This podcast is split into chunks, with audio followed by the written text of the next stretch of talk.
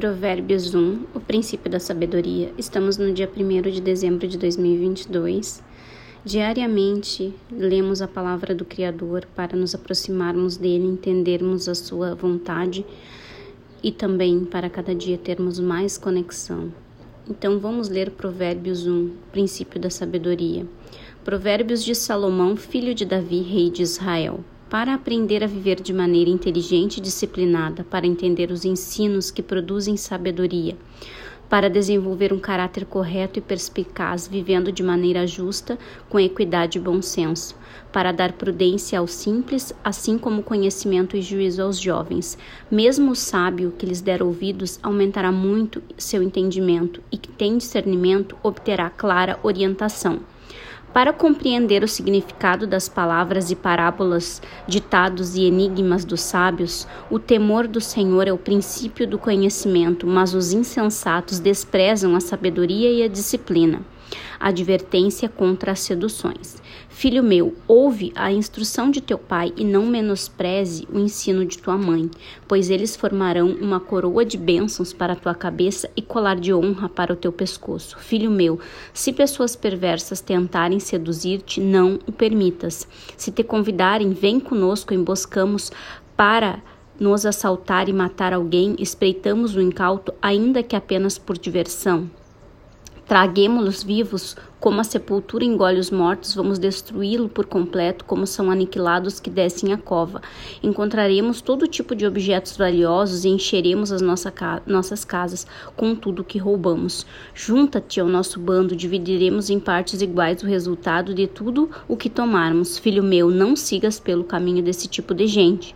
Afasta os teus pés para longe das veredas que eles seguem pois os pés deles se precipitam para o mal e correm para derramar sangue, assim como é inútil estender a rede de caça se as aves te observam. Da mesma maneira, essas pessoas não percebem que armam cilada contra a própria vida e constroem emboscadas para sua própria destruição. Tal é a vereda de todo ganancioso e a ambição pelo lucro ilícito conduz o incessato à ruína. Exortação à sabedoria. A sabedoria clama em alta voz pelas ruas, proclama nas praças públicas e brada do alto dos muros à entrada das portas da cidade. Profere em alta voz o seu discurso. Até quando, ó insensatos, amarei a insensatez? E vós, zombadores, até quando tereis prazer na zombaria? E vós, descontrolados, até quando desprezareis o conhecimento? Convertei-vos, pois, à minha exortação. Eis que derramarei copiosamente sobre vós o meu espírito e vos revelarei as minhas palavras. Contudo, visto que vós convoquei o arrependimento e vós recusastes, porque estendi a mão, e não houve quem atendesse, em vez disso rejeitaste todo o meu conselho e não aceitastes a minha repreensão, eu de minha parte zombarei de vossa desgraça, me rirei quando o terror se abater sobre vós. Em vindo flagelo como a tempestade sobre vós, e em vindo vossa completa perdição como furacão, quando a aflição e a dor vos desemperarem.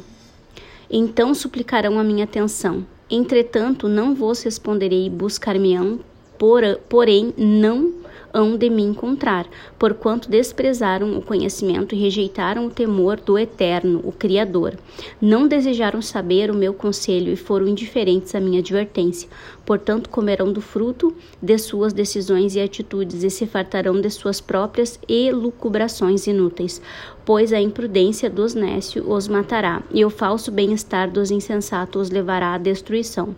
Mas aquele que me der ouvidos viverá em plena paz, seguro e sem temer mal algum. Uh, irmãos, sempre que vocês lerem né, na sua Bíblia a palavra Senhor será mudada, será alterada por Criador e Deus por Yahuwah, que são os nomes corretos a serem referidos ao nosso Criador dos céus e da terra, aquele que é o fogo consumidor.